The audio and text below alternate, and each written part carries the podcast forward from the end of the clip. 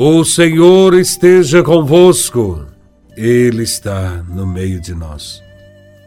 Proclamação do Evangelho de Nosso Senhor Jesus Cristo, segundo São Mateus, capítulo 5, versículos de 38 a 42.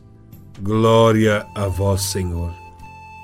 Naquele tempo, disse Jesus a seus discípulos: Ouvistes o que foi dito, olho por olho e dente por dente. Eu, porém, vos digo: não enfrenteis quem é malvado. Pelo contrário, se alguém te dá um tapa na face direita, oferece-lhe também a esquerda. Se alguém quiser abrir um processo para tomar a tua túnica, dá-lhe também o manto. Se alguém te forçar a andar um quilômetro, caminha dois com ele. Dá a quem te pedir, e não vires as costas a quem te pede emprestado. Palavra da salvação. Glória a vós, Senhor. Na época de Cristo, valia a lei de talião, isto é, a lei do olho por olho e dente por dente. Esta lei pode ser chamada apropriadamente de retaliação, revide ou ainda de vingança. É uma das mais antigas leis existentes na história. Hoje, se perguntássemos sobre essa lei às pessoas, certamente nos assustaríamos, pois grande parte da população pensa, concorda e age segundo a lei do talião, ou a lei do olho por olho, dente por dente. Isto porque ainda não há uma consciência de que violência gera violência. O Evangelho de hoje mostra que Jesus não concorda com esta lei.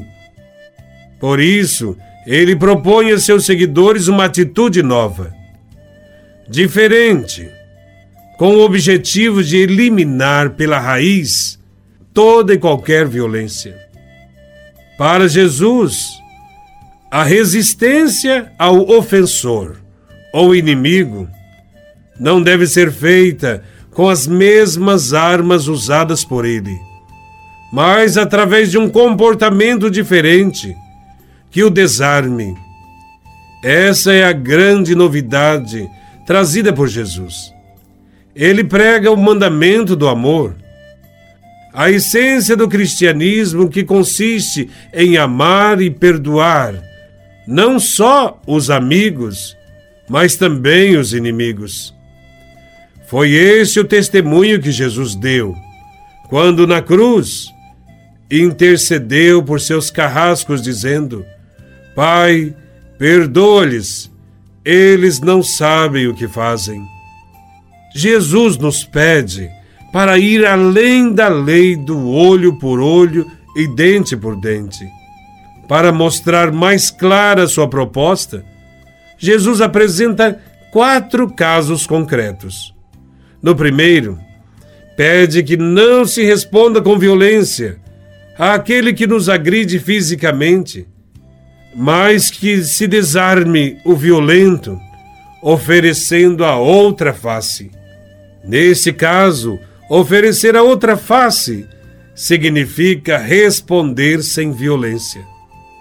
Lembremos-nos do exemplo que Jesus nos deu quando o criado do sumo sacerdote deu um tapa nele. A este Jesus respondeu: Se falei mal, mostra em que falei mal. E se falei certo, por que me bates? Vemos aqui, neste acontecimento, qual deve ser a conduta do cristão. Não procurar revanche, mas manter-se firme.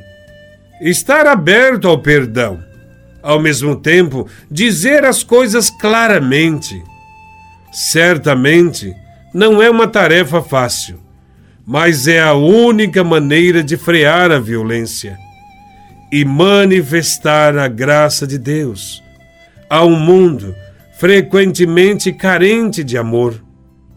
No segundo caso, Jesus recomenda que, diante de uma exigência de entregar a túnica, isto é, entregar a peça mais fundamental da roupa, se responda entregando ainda mais. Deve-se entregar também a capa, isto é, a vestimenta que servia para proteger das noites frias. Nada deve ser revidado, ou nada pode haver violência. É isso que Jesus nos pede.